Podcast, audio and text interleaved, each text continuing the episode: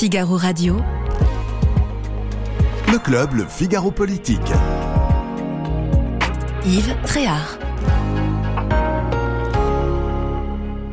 Depuis la rentrée scolaire, il fait l'actualité. Il fait encore l'actualité aujourd'hui et de façon tonitruante. Est-ce qu'il peut être arrêté par quelqu'un? Eh ben, On va se poser la question. Il s'agit évidemment de Gabriel Attal, le ministre de l'Éducation. Euh, depuis pas mal de temps, ils ont fait l'actualité, mais euh, ils sont peut-être un petit peu en perte de vitesse. C'est Éric Zemmour et euh, Marion Maréchal. Est-ce qu'ils jouent leur survie politique à l'occasion des européennes qui vont avoir lieu dans quelques mois? Et alors lui, lui, lui, bah, c'est un cas un peu à part. Qu'est-ce qu'il cherche exactement? C'est ce qu'on va se poser comme question à propos de euh, Jean-Luc Mélenchon, qui lui fait l'actualité, alors depuis la fin du siècle dernier même. Hein, et euh, vive le club politique.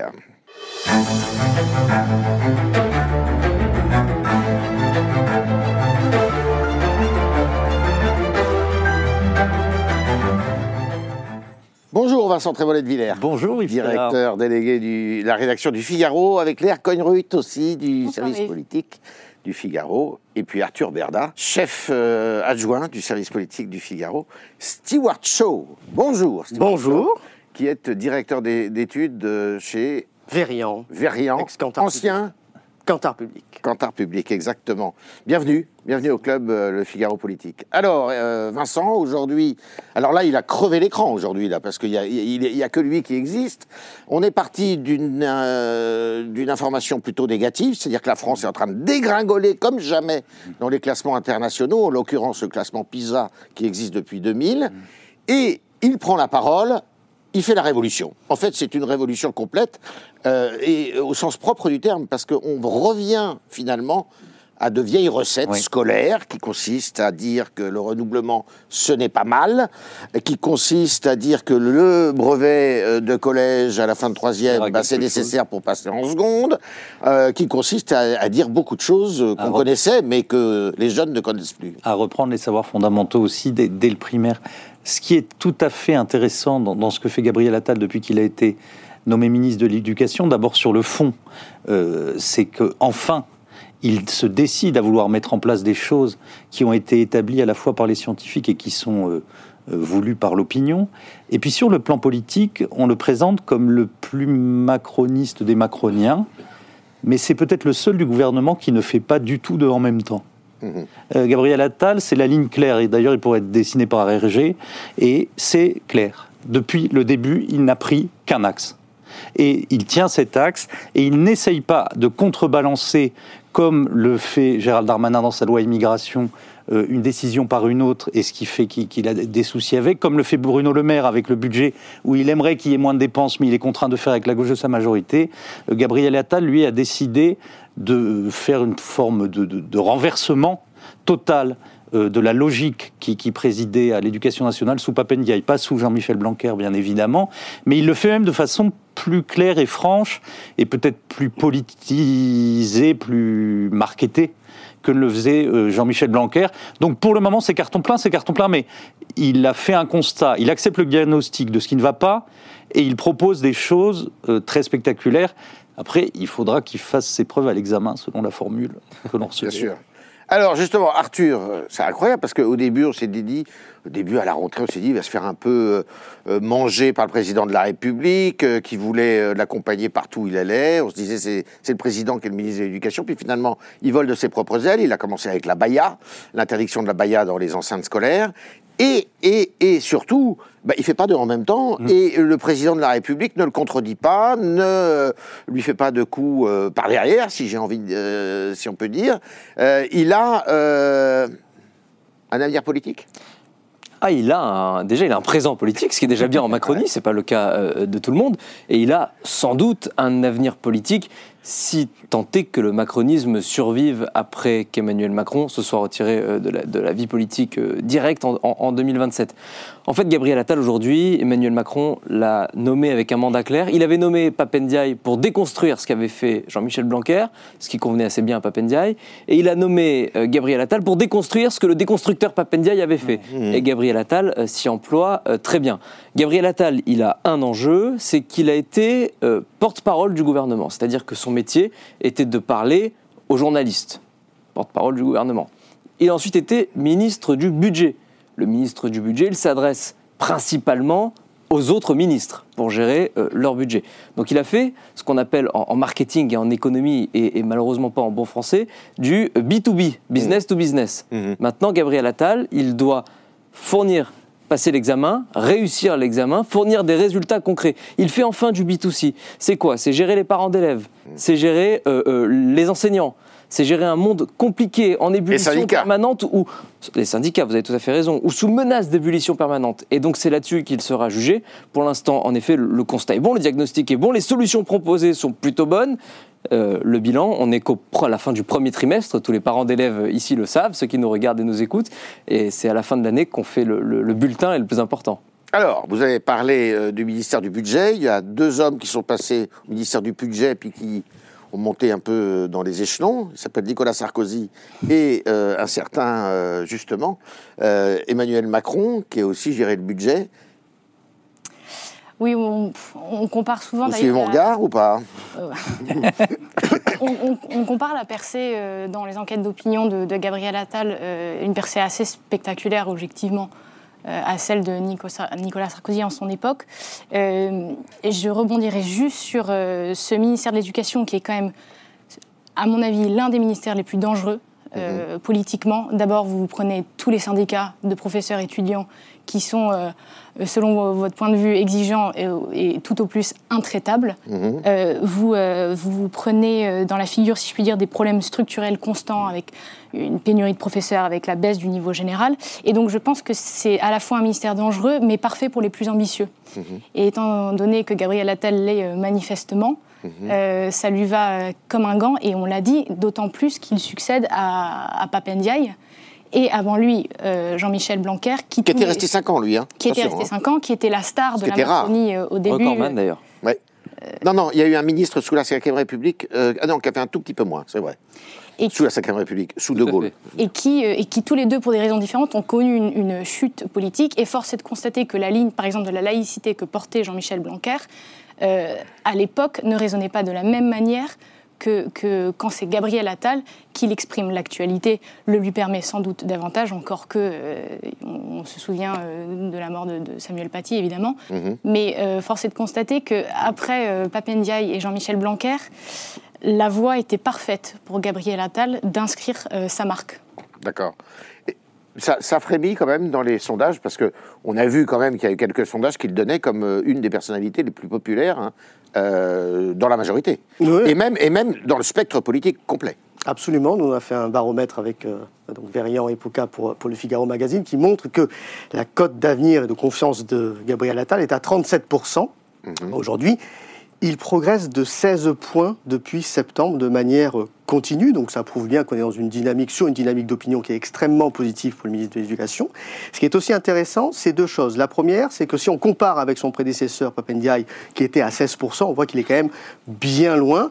Donc Emmanuel Macron a réussi un peu son pari aussi de repolitiser finalement, et c'est le deuxième euh, point, un enjeu qui avait été mis en second plan de la première partie de son second quinquennat, voire même de son premier quinquennat, et qui pourtant était un enjeu majeur et prioritaire dans cette campagne d'entre-deux tours de 2022, où il en avait fait un thème euh, important, l'éducation, comme la santé, la souveraineté française, etc.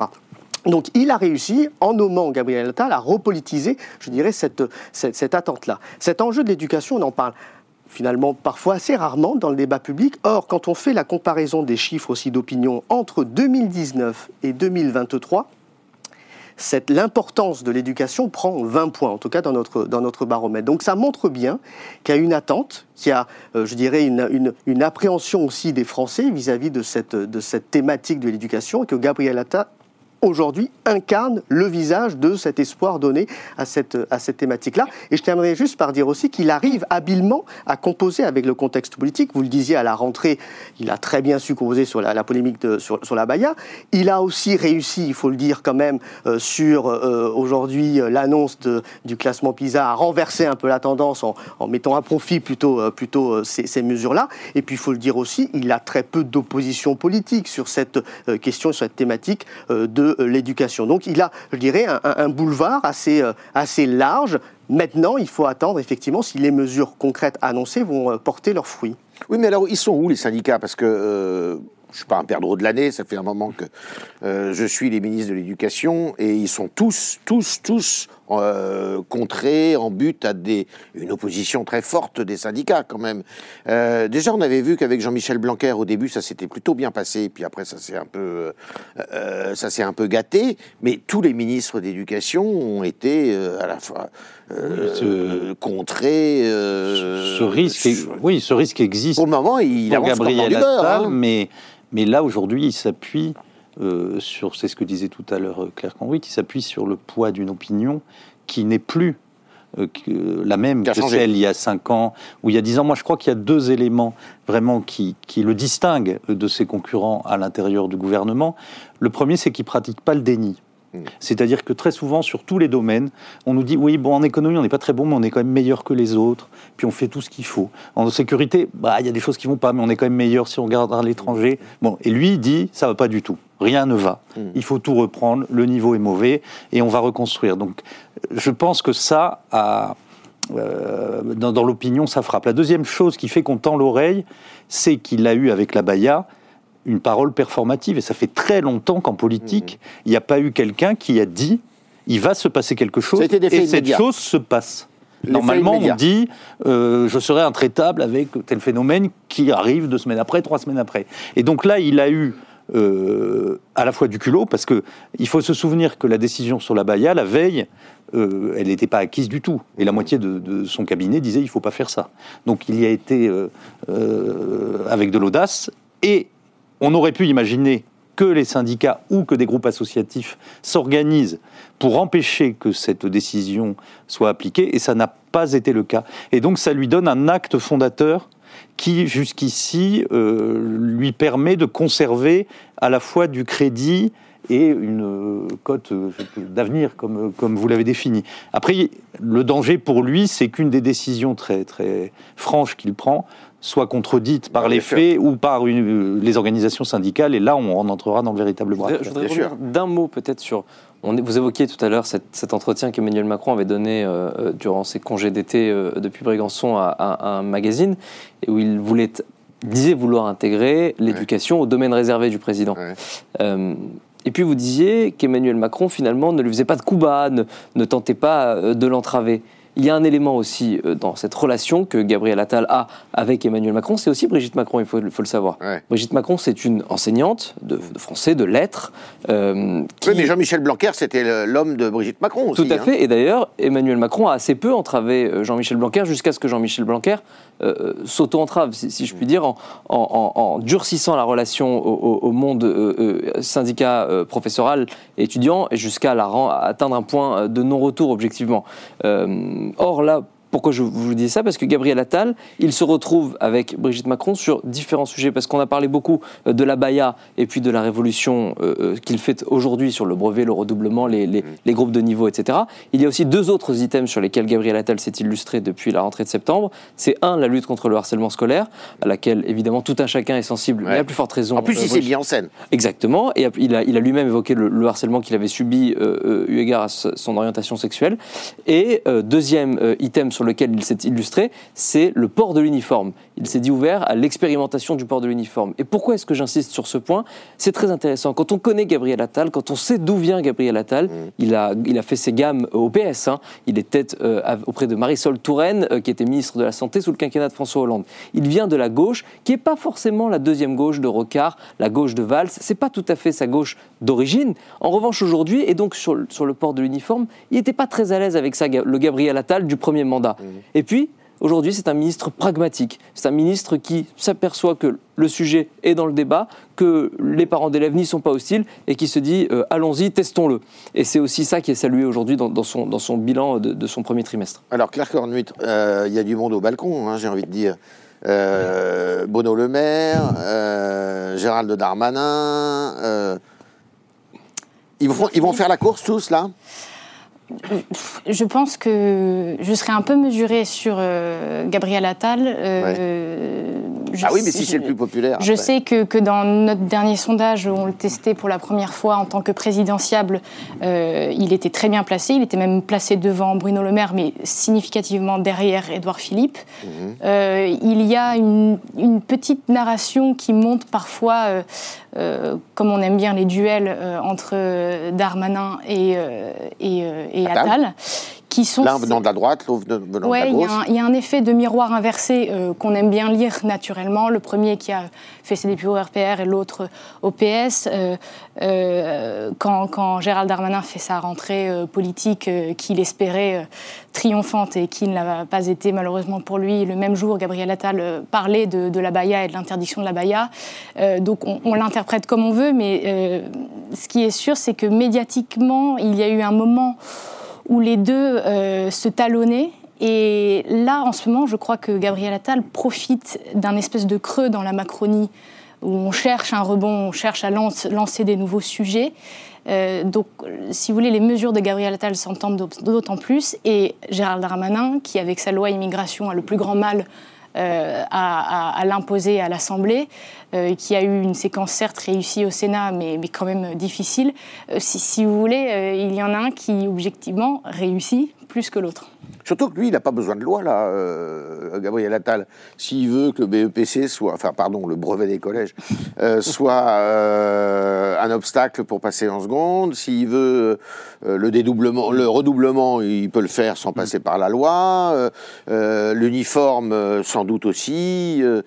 C'est quand même, euh, c'est quand même pas mal pour lui, ça. Oui, c'est vrai, vous avez raison. On le disait depuis tout à l'heure, il a, un- je dirais, un couloir de nage qui est plutôt assez euh, libre d'embûches. Et on le disait tout à l'heure très justement sur les thématiques déjà. Alors, c'est des thématiques plutôt consensuelles, le harcèlement scolaire. Là, aujourd'hui, alors, il faudra voir hein, comment est réceptionné aussi euh, ce choc des savoirs ce par le corps euh, professoral et enseignant. Donc, tout n'est pas, tout n'est pas encore réglé pour Gabriel Attal.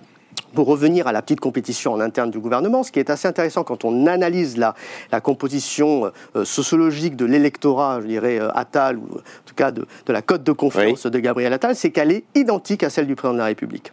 Donc, Ah ça oui. veut dire deux Ah oui. choses. Oui, on est plutôt sur un électorat plutôt âgé, plutôt CSP+, plutôt très urbain. Donc ça veut dire euh, deux choses. La première, c'est de la raison d'être d'un Gabriel Attal sans Emmanuel Macron. Est-ce qu'il aura finalement, après euh, Emmanuel Macron, bah, une, sorte d'innovation, un, un effet un peu disruptif qui pourra amener lui-même?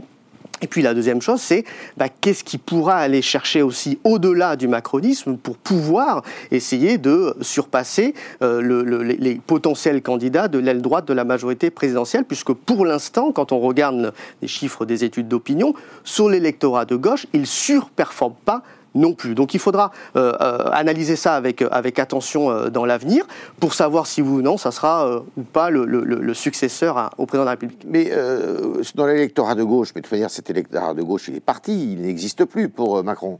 Alors, il est parti, il n'existe plus, d'où euh, l'enjeu aussi pour Gabriel Attal, venant de la gauche, d'aller peut-être aussi Le récupérer. euh, récupérer ou incarner une partie de cette aile gauche au gouvernement qui est de moins en moins audible aujourd'hui et de moins en moins incarnée, il faut le dire, face à des Bruno Le Maire ou des Gérald Darmanin. Et puis, une deuxième chose qui pourrait le sauver, on en parlait au tout début, c'est l'enjeu éducation. Euh, alors, c'est pas une, une grille d'analyse, je dirais, euh, très objective, mais euh, j'ai un peu travaillé sur la question des émotions en politique. Ce qui est assez intéressant, c'est que la différence entre Gabriel Attal et ses collègues au gouvernement, c'est qu'il incarne un sujet qui, émotionnellement, est un peu plus positif que les autres. C'est-à-dire Oui. que les Français, quand ils pensent à l'éducation, Oui. ils pensent bien moins négativement quand ils pensent Bah, à l'immigration, euh, à la sécurité, euh, au pouvoir d'achat, etc. Donc, il- il- d'une certaine manière, il parle aussi de ce, que, ce dont les Français ont un petit peu envie de parler et qui redonne un petit peu d'espoir. C'est peut-être quelque chose qui, euh, qui agira en sa faveur. C'est très intéressant. Et ce, qui est quand même euh, savoureux, c'est qu'aujourd'hui, vous, vous, vous décrivez un couloir de nage avec un horizon assez dégagé, mais et ce qui est vrai, mais quand euh, Gabriel Attal a été nommé, euh, tout le monde s'est dit, il prend le ministère le plus dangereux, il va trébucher, et il a été nommé après que ce ministère ait été proposé à un certain nombre de grands ministres Oui, oui. qui eux l'ont refusé en disant on va pas aller s'enferrer là-dedans parce que c'est le cimetière des ambitions perdues.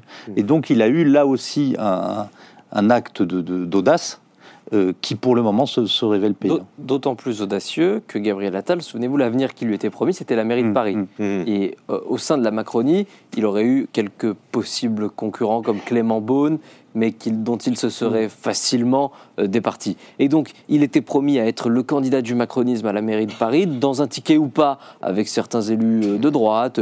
Euh, D'aucuns parlent de Rachida Dati, même si elle ne semble pas tellement en vouloir, et je parle sous, sous le contrôle de Claire Conry qui suit la droite au, au service. En tout état de cause, il a renoncé manifestement à cette ambition municipale pour se consacrer au, au ministère de l'Éducation, puisqu'on ne quitte pas le ministère de Et l'Éducation peut-être à l'Élysée. au milieu du guet, et peut-être à la suite, tout à fait. Alors, euh, ça c'était le présent. On va toujours parler du présent évidemment, mais ils ont bien du mal à se faire entendre quand même, semble-t-il.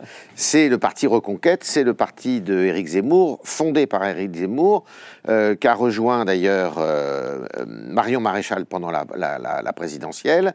Et euh, eh bien, il joue gros me semble-t-il, à cette élection européenne qui va avoir lieu au mois de juin prochain. Euh, ce parti va être tiré, si je puis dire, par Marion Maréchal.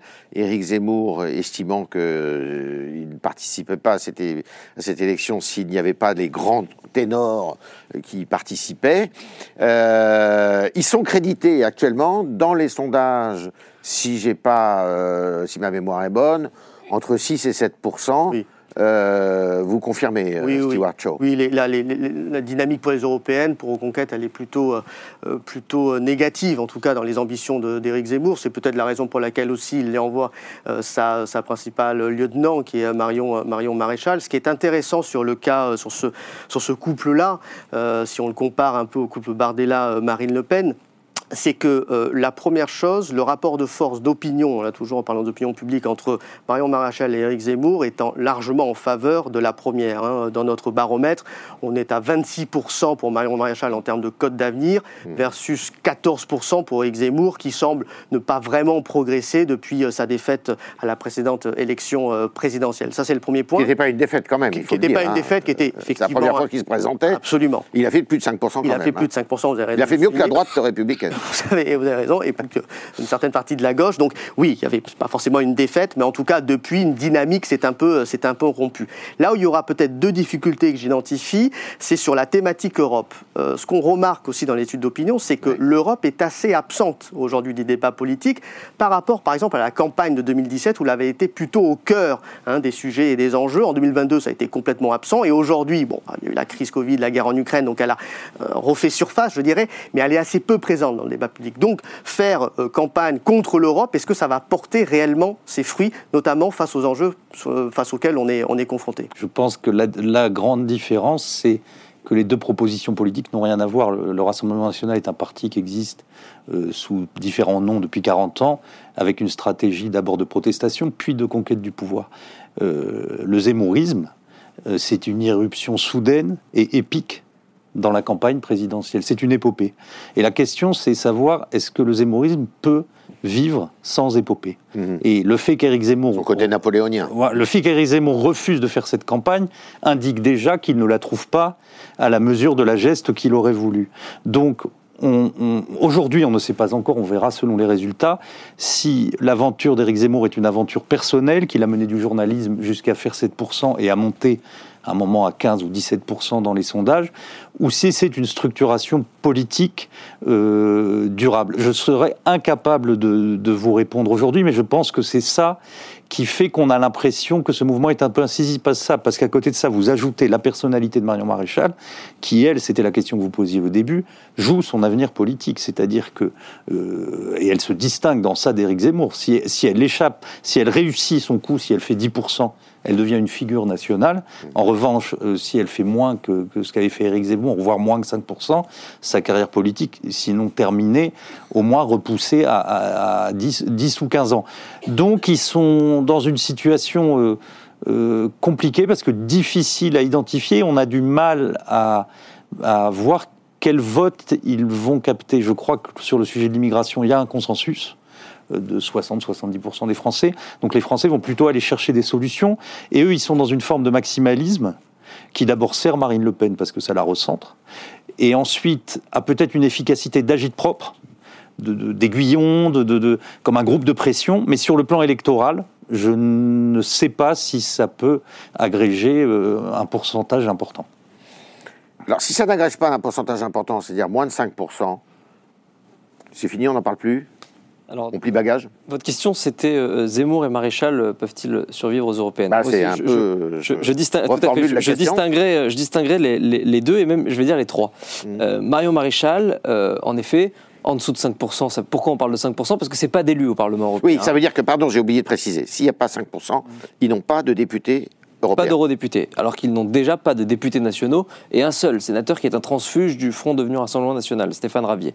Donc, si Marion Maréchal n'atteint pas ou ne dépasse pas les 5%, en effet, euh, avenir politique hypothéqué. Alors actuellement, ils ont trois députés de- européens, hein, qui sont des transfuges du Tout Rassemblement à fait, national. vous avez raison. Euh, Jérôme Rivière, Nicolas B et un troisième qui, qui m'échappe. Euh, mais donc, en dessous de 5, pas d'avenir, sachant que Marion Maréchal sort déjà d'une traversée du désert de 5 ans. On peut imaginer qu'elle va euh, faire double ou, ou triple. Euh, concernant Reconquête, le parti en tant que, que- que parti, c'est-à-dire qu'il a besoin de financement, etc., il joue aussi une partie de son, son, Ah oui. son existence, sa survie politique. Vous avez raison. Sur Éric Zemmour, je, je mets un point d'interrogation également euh, pour une, pour aussi une autre raison, c'est qu'Éric Zemmour a incarné à lui tout seul beaucoup de choses en 2022 et que euh, j'en veux pour preuve le nombre d'adhérents à Reconquête, le nombre de militants. Pour Ça reste la- toujours le premier parti? Premier parti de France, 100 000 adhérents, non pas revendiqués comme c'est le cas de l'ensemble des partis, je dis bien l'ensemble des partis et des mouvements, ce sont des chiffres revendiqués. Il n'y a aucun moyen de le vérifier, aucun moyen d'en être sûr. Éric Zemmour, Reconquête, c'est constaté, vérifié par huissier de justice. Et donc c'est le seul parti aujourd'hui dont on sait qu'il a 100 000 adhérents. Ça fait de lui le premier parti de France. Et ces adhérents qui ont renouvelé leur carte au 31 décembre 2022 ou au 1er janvier 2023, ils ne l'ont pas fait euh, euh, dans, dans le cadre d'une vague aux législatives, puisque, on le rappelle, zéro député. Ils l'ont fait parce qu'Éric Zemmour, il a un socle euh, de gens qui sont derrière lui et il a une existence qui, pour l'instant, survit aux résultats électoraux. Donc, je distingue les trois. Marion Maréchal en dessous de 5, c'est compliqué. Reconquête en dessous de 5, c'est compliqué. Éric Zemmour, on verra. Oui. Alors, il y a quand même euh, une chose, c'est que euh, à l'origine, Éric Zemmour, son ambition, c'était euh, l'union des droites, justement. Il disait que lui, il allait faire l'union des droites. Apparemment, c'est un peu compliqué parce que euh, il a bien du mal à, grignoter, je dirais, du côté du Rassemblement national. Est-ce qu'il arrive Est-ce que, est que l'état de la droite, de les Républicains, euh, est en partie dû au fait qu'il lui grignote euh, les mollets? En, en tout cas, c'est le, c'est le pari de Marion Maréchal, c'est de grappiller, enfin plus, de- c'est, de tuer LR. Elle le dit depuis le début de sa campagne. De grand remplacer LR. Euh, en gros, de siphonner tout leur euh, électorat CSP, euh, euh, urbain, euh, qui vote plus ou moins euh, aux européennes, ce qui, à mon avis, dit quelque chose. Euh, ce qui explique en partie que sa campagne ne décolle pas parce que vous ne pouvez pas vous battre euh, contre François-Xavier Xavier Bellamy qui n'est même pas encore euh, candidat, candidat Officiellement. officiellement. Donc elle boxe un peu dans le vide. Les deux ont un peu ce destin lié. C'est en fait la campagne de l'un ne peut pas commencer tant que la campagne de l'autre euh, ne commence non plus. Ah. Pas. Euh, et donc euh, sa stratégie en ce sens Peut-être que électoralement, euh, ça se justifie, mais en tout cas, ça explique cette espèce de stagnation. De, de- pareil, quand, quand Éric Zemmour a annoncé chez nous euh, que euh, qu'elle serait tête de liste, ça n'a pas créé de, de bons particuliers dans, dans- dans les enquêtes euh, d'opinion. Et celui euh, qui regarde euh, cela, c'est ce que nous rapportent les eurodéputés LR, enfin certains, celui qui regarde ça avec, en se délectant, c'est Jordan Bardella, qui lui assume de vouloir tuer Marion Maréchal et qui dit à LR, euh, euh, Bellamy a le profil idéal pour ça. Eux, Bien ils sûr. croient en Bellamy. Ouais. Et c'est parfait parce que, le, a priori, c'est ce que Bardella dit, euh, nous, on veut une droite faible mais qui survit, parce que nous avons besoin d'une marge de progression. Ouais. Et si nous, avons, si, si nous avons une marge de progr- progression électorale, c'est chez vous que nous pourrons la récupérer. Ouais. Et, et si vous voulez, euh, voilà un peu la dynamique qui est en train de, de- de- de se créer et, euh, et qui fait que Marion Maréchal euh, est, est prise entre deux groupes, quoi, enfin deux Ouais. figures. C'est difficile. Qu'est- Qu'est-ce qui distingue, par exemple, François-Xavier Bellamy, alors qui n'est pas encore officiellement en campagne, mais dont on connaît euh, les grandes lignes directrices idéologiquement Qu'est-ce qu'il qu'est-ce qu'il distingue de Marion Maréchal? Ou plutôt, je devrais dire, qu'est-ce qui distingue Marion Maréchal de François-Xavier Bellamy? Je dirais que c'est un peu ce qui distingue Marine Le Pen aussi de Marion Maréchal, en sa nièce, puisque en fait on est, vous avez raison de le souligner, sur à mon sens, deux logiques en termes de stratégie d'opinion très différentes. La première, vous rappeliez que euh, Eric Zemmour, en tout cas le parti Reconquête, se base sur cette idée de l'épopée, du coup d'éclat permanent aussi. La première logique, c'est celle de l'indignation. Ça, c'est très important. Et pour être indigné, il faut des, actes forts, il faut une actualité assez forte, il faut pouvoir accompagner et capter ça. Ça, c'est ce que fait Éric Zemmour, agiter le débat sur une forme d'indignation. Ce que fait très très bien aujourd'hui le parti euh, de Marine Le Pen, de Rassemblement national et Jordan Bardella, euh, en premier lieu, c'est plutôt une logique d'empathie et d'écoute, c'est-à-dire la capacité à parler des gens comme les gens. Et ça, c'est quelque chose qui, du coup, quand on est dans une radicalité, une volonté de rupture très forte, comme l'est toujours euh, Reconquête et euh, Marion Maréchal, ne prend plus du tout dans ah l'opinion. Ça, c'est fini, ça. Mais ça, c'est, en tout cas, c'est pas que c'est fini, mais ça, il y a un plafond où, à un moment donné, on se dit, mais quid de la suite? Et là, aujourd'hui, quand on est face à un Rassemblement national qui est en capacité, pour certains, et de plus en plus de nos concitoyens, de diriger le pays, euh, on préfère évidemment, à euh, constat entre guillemets un peu égal, les solutions euh, d'un parti qui est beaucoup Mais par exemple, sur le, sur le, vous estimez, par exemple, quand il y a eu l'attentat ce week-end au pont de Grenelle, euh, il y en a un qui a joué l'indignation et l'autre qui a joué l'empathie? Oui, c'est-à-dire qu'en fait, oui, oui, il y, en a ah un, il y en a un qui a joué l'indignation et ça, c'est donc Zemmour, voilà, et, qui était plutôt attendu. Euh, de l'autre côté, cette, cette idée aussi de, de, posture, je dis pas de, de nuance, mais d'essayer de comprendre ce qui se cache derrière et comment surtout on peut apporter des solutions. C'était au Rassemblement national, beaucoup plus audible dans le débat, dans le débat public. Mmh. Et je rebondirai juste sur une, sur une dernière chose. Quand vous regardez les enquêtes euh, d'opinion et le danger que peut représenter le Rassemblement national face à d'autres partis, on reviendra tout à l'heure sur Jean-Luc Mélenchon, vous voyez qu'aujourd'hui, on est passé de cette normalisation du Rassemblement national à une forme de légitimation. C'est-à-dire qu'elle est aujourd'hui, le parti aujourd'hui est légitime pour gouverner. Alors, vous avez contourné ma question, donc je vais la poser à Vincent par rapport à, à François-Xavier Bellamy. Moi, je pense que François-Xavier Bellamy apporte une forme constructive et compétente au fait. C'est une marque de compétence, Bellamy. Il a, Ça fait cinq ans qu'il est euh, euh, au Parlement européen, ça fait cinq, ans qu'il fait des choses sur l'industrie, sur l'énergie, euh, sur un certain nombre de thèmes qui le sortent de l'image conservatrice qui était la sienne au départ. Et donc, il peut proposer à un électorat, qui est l'électorat des européennes, une expertise et une compétence. Bardella, c'est le vote de l'ordre, de la colère et de on veut tout changer. Hmm. Entre les deux, euh, c'est très difficile pour Marion Maréchal de se créer un espace. Il faut quand même se souvenir que le zémourisme au départ, c'est pas un vote de témoignage hmm. ou c'est pas un vote de conviction les plus tranchés, c'est un vote gagnant. Les gens vont vers Zemmour en se disant il va être la surprise et on va gagner avec lui. Et donc, le, ces électeurs-là vont-ils retourner hmm. vers une proposition qui est entre 5 et 7 et 8 Je n'en suis pas convaincu. Alors qu'il y a des gens qui ne voudront pas aller chez Bardella et qui peuvent rester chez Bellamy en se disant de toute façon il faut qu'il mm. subsiste une droite, même encore un peu affaiblie. Donc la différence, bon il y a des différences de fond, hein. Mm. Euh, il y a une différence d'approche, il y a plus de retenue dans l'expression chez Bellamy, il n'ira pas. Mm. Mais il y a aussi euh, quelqu'un qui a une expérience du pouvoir et un parti qui n'a pas de député, qui a récupéré un sénateur et trois députés européens, mais, mais qui qui est simplement, qui peut être jugé comme dans l'incantation ou le commentaire, puisqu'ils n'ont pas pour le moment euh, de, possibilité d'influer directement sur le cours des choses. Alors Claire, euh, une note positive. Si l'aventure a fait 8, 9, 10%, c'est peut-être un peu dangereux pour Éric Zemmour. Ah bah ça lui... C'est pour ça qu'Arthur faisait bien de distinguer les deux personnalités. Ça peut, si on est très optimiste, être une rampe de lancement, en effet, vers la présidentielle de, de 2027. Y compris vers la présidentielle. Ah bah, pourquoi pas? Ce serait, euh, d'abord, ce serait, euh, euh, comment dire, enfin l'envolée de Marion Maréchal que, il y a quelques années, certains espéraient et, qu'elle n'a cessé de décevoir jusqu'ici. ça serait la preuve que, sans l'attente, elle incarne un, vrai mouvement euh, politique. Donc, le, en fait, le fait qu'elle s'engage, euh, je pense que le risque politique n'est pas immense parce que l'objectif d'avoir un enfin, d'avoir des, élus au Parlement européen est atteignable, enfin je veux dire, est, au moins envisageable. Euh, et je pense que c'est, pour elle, ce serait une vraie euh, rampe de lancement. En revanche, si le score est à 2%, euh, là, à mon avis, ça signe, ça signe une, fin de l'épopée. Toute épopée se termine tragiquement, et là, ce serait... Moi, il y a un truc qui me frappe, c'est que Zemmour, fait euh, dans le journalisme et comme ce qu'il a fait à la télévision, une volonté d'influer sur les choses. Il, se dit ça suffit pas, il faut que je me présente aux élections, il faut que je gagne les élections. Il voit qu'il gagne pas les élections, et là je trouve que dans ce qu'il fait, il retrouve le plaisir de simplement influer sur le débat public.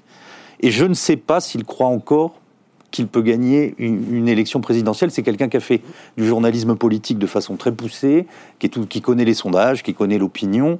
Et donc on retrouve, mais sous une autre forme, ce qu'était le zémorisme avant qu'il se présente. Voilà, je laisse la parole. Non, non, euh, Stewart Shaw, est-ce que vous pouvez nous donner un peu une, un, panorama là euh, dans les études d'opinion sur euh, justement le Rassemblement national, euh, Reconquête et puis euh, ce que pourraient être euh, les Républicains Alors, je ne pourrais pas vous donner de, chiffres, mais je peux vous donner une cartographie, voilà, en tout cas des, positions. ce qu'on voit, nous, dans les rapports de force, c'est qu'en tête, on a un Rassemblement national très très fort qui ressort d'ailleurs consolidé par rapport aux précédentes européennes.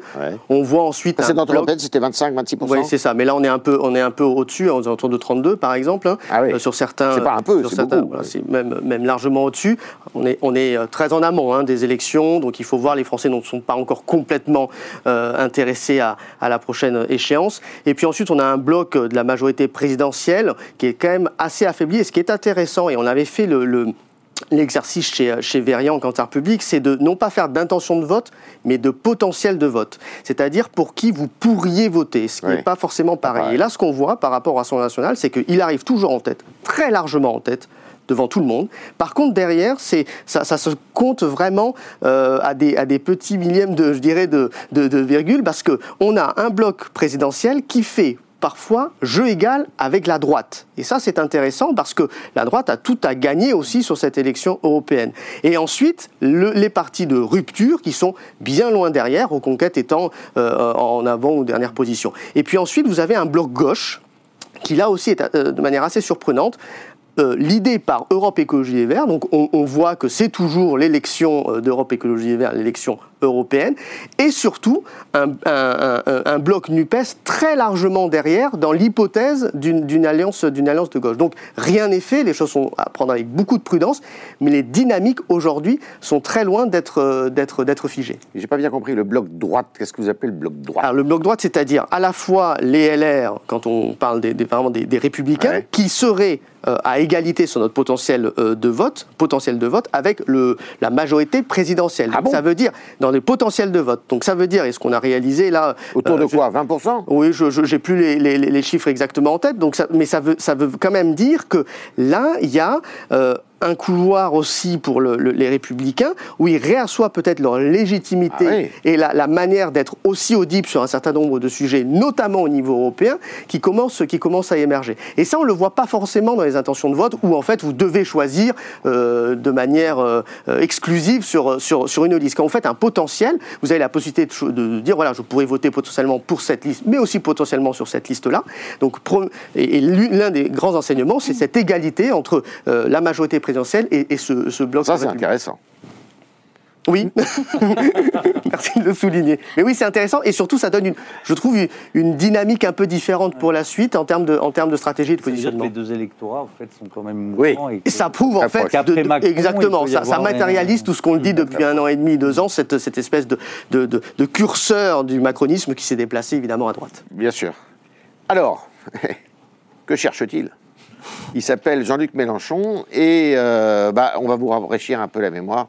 Il a eu quelques propos ces derniers temps qui étaient un peu... Euh, il n'a pas reconnu le caractère terroriste de l'attaque du 7 octobre. J'ai demandé depuis le premier jour un cessez-le-feu la libération des otages. En quoi ça un appel à la paix civile de parler si vous aviez... de génocide Ce qui se passe à Gaza est un massacre de masse. Vous pouvez considérer que ce n'est pas grave. C'est très très grave. Je pourrais prendre un certain nombre de vos déclarations que je pourrais considérer aussi comme ambiguës.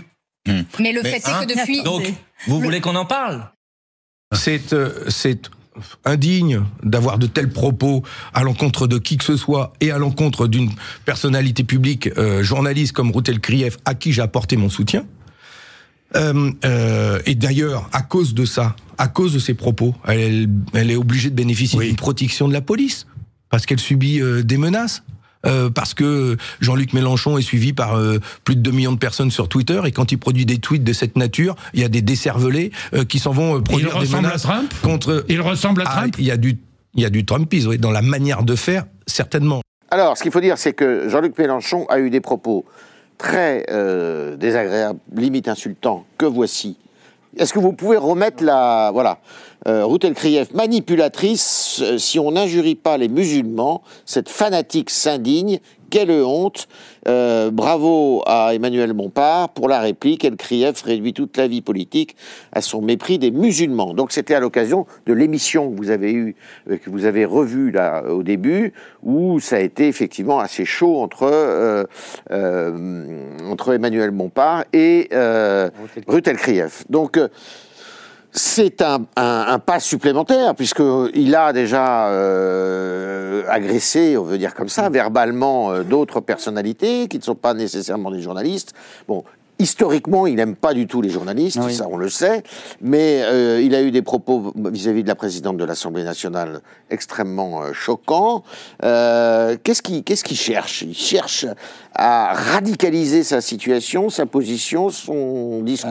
Alors, ce qu'il cherche, je ne pourrais pas rentrer dans, dans sa tête. En, en tout cas, là, ce qu'on peut voir dans, dans cet épisode, bon, d'abord, euh, Ruth El Krief, manipulatrice et fanatique, euh, Oui, et elle- il lui applique euh, deux choses. Lui, il est manipulateur dans la pratique de son mouvement sûr. et il est fanatique dans sa vision euh, du conflit israélo euh, entre Israël et le Hamas. J'écarte le fond et je reviens à cette façon de tweeter pendant une émission. Ouais. Je ne sais pas si vous imaginez, si vous êtes Manuel Bompard, donc vous êtes celui qui travaille pour Jean-Luc Mélenchon et vous avez quelqu'un qui vient fiche en l'air tout ce que vous faites et qui fait que cette émission ne se réduit plus qu'à cette provocation.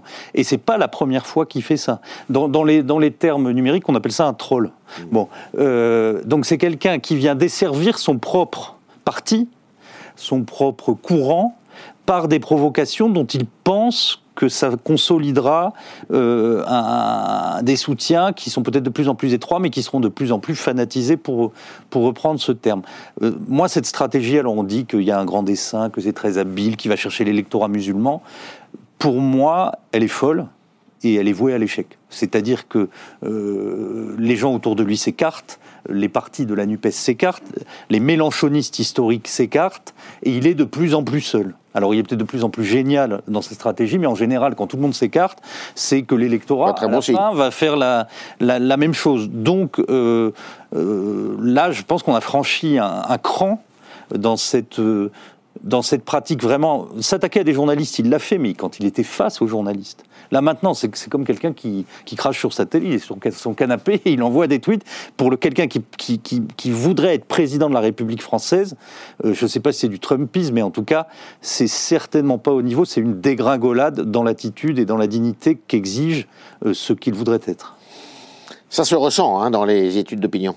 Oui, ça se ressent dans le dernier baromètre dont on parlait au, tout début de l'émission. Il est à peu près à 12% de, de, de code de confiance d'avenir, donc c'est quand même euh, assez faible. Il perd 7 points depuis, euh, depuis septembre, ce qui est assez intéressant quand on analyse la structure vraiment, encore une fois, de, de, cette, euh, de, sa composition, un peu de son socle électoral. Il fait moins 15, moins 18 points sur des sympathisants qui se disent à gauche de la gauche. Donc ça montre quand même que sa position et l'hégémonie aujourd'hui de LFI sur la gauche tend à poser de plus en plus de problèmes aussi à ses, électeurs. Donc c'est un premier euh, euh, élément euh, d'alerte. Ce que cherche Jean-Luc Mélenchon, c'est quand même compliqué à dire aujourd'hui. Alors euh, je suis plutôt un adepte de la conflictualisation en politique, mais euh, d'une manière institutionnalisée. Or, on, a le sentiment que Jean-Luc Mélenchon ne veut plus faire le jeu des institutions. On voit le comportement depuis le, début euh, du deuxième quinquennat, où ils ont beaucoup de députés, à l'Assemblée nationale, qui est quand même catastrophique, qui agit comme un effet paratonnerre, notamment pour,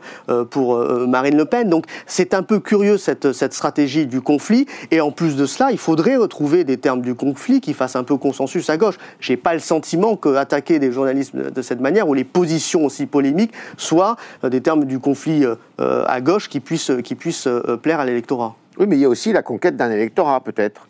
Ah, il, y a, il y a sans doute chez Jean-Luc Mélenchon la conquête arabo-musulman d'un électorat qui ne s'est pas déplacé manifestement à l'élection présidentielle de 2022. Et ça, Je pense qu'il y a encore des réserves de voix. Là. Stewart Shaw pourra en parler euh, sans doute mieux que moi, mais euh, la lecture qui avait été faite par nombre d'insoumis et nombre de commentateurs, c'est qu'en 2022, Jean-Luc Mélenchon avait réussi à mobiliser, je crois qu'un chiffre avait été avancé, que c'était 82% euh, de l'électorat musulman qui s'était rendu aux urnes, mais 82% mmh. de ceux qui ne se sont rendus aux urnes, ça ne fait pas 100% de l'électorat qu'il cible. Très loin de là. Parce qu'une grande partie, en réalité, ne s'est pas rendue aux urnes. Et donc, Jean-Luc Mélenchon euh, euh, chercherait, c'est ce que d'aucuns en disent, à euh, pousser vers les urnes ceux qui ne s'y sont pas rendus la dernière fois. Euh, je reviens en deux mots sur l'épisode dont on a parlé et, peut-être d'avoir un mot pour euh, Routel Krief, par ailleurs, un mot d'amitié pour cette journaliste qui, quoi qu'on pense de la façon d'exercer son métier et ses interviews, ne mérite sans doute pas d'être sous protection policière comme aucun journaliste en France. Vincent Trémollet parlait tout à l'heure de troll en langage numérique. Jean-Luc Mélenchon, ce tweet démontre aussi qu'il a une autre capacité qui lui parlera sans doute, c'est de lancer des fatwas.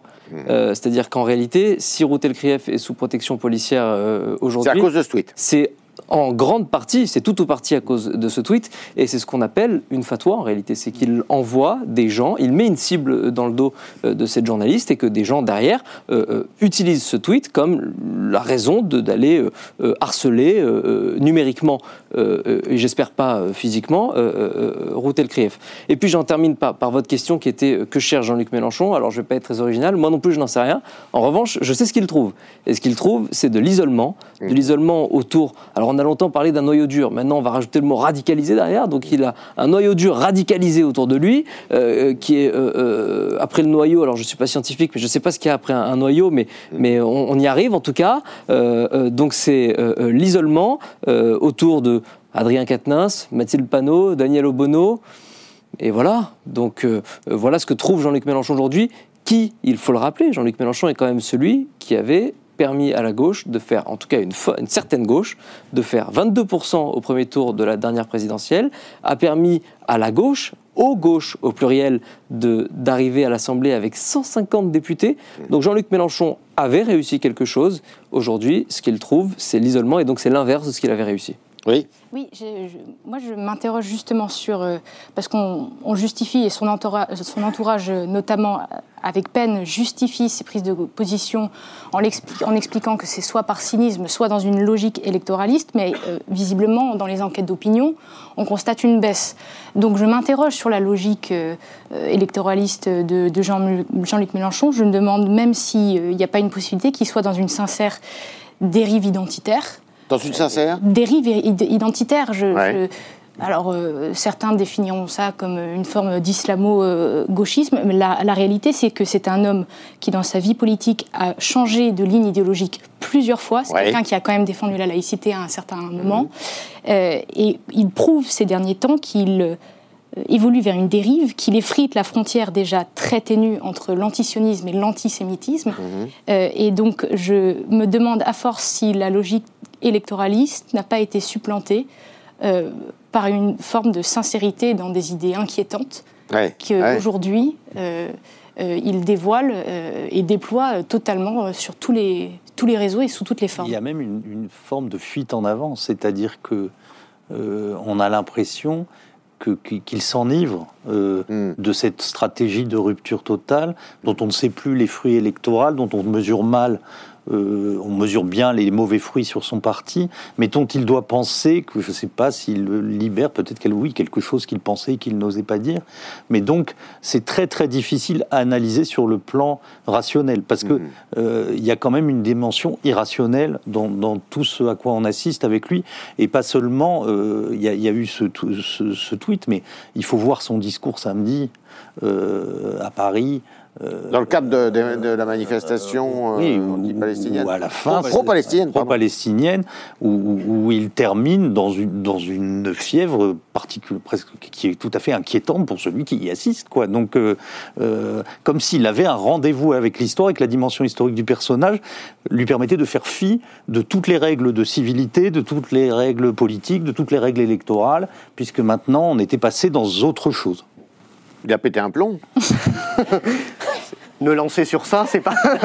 Euh, euh, en tout cas, euh, faire le pari d'aller chercher un électorat qui effectivement ne, ne- ne- ne voterait pas dans une lo- logique, je dirais même plus loin que rupture, mais que de- une logique de fracturation de la société, parce que c'est ça qui aujourd'hui est présenté, et, le risque, c'est cette fracture, euh, cette fracture-là. Alors la fracture, ça se soigne hein, toujours, mais enfin, ça peut mettre aussi beaucoup de temps. Je ne sais pas forcément si ça sera vraiment utile. Et puis peut-être d'un dernier mot, les gens ne vont pas voter, cet électorat-là ne va pas forcément voter. Pas simplement parce qu'ils n'ont pas le sentiment d'être bien représentés, ils vont d'abord pas voter parce qu'ils ont le sentiment que la politique ne sert à rien et ne change pas leur vie. C'est peut-être vers ça qu'il faudrait euh, plutôt euh, euh, tendre que ce genre de polémique. Merci à vous quatre. Merci beaucoup de ce débat.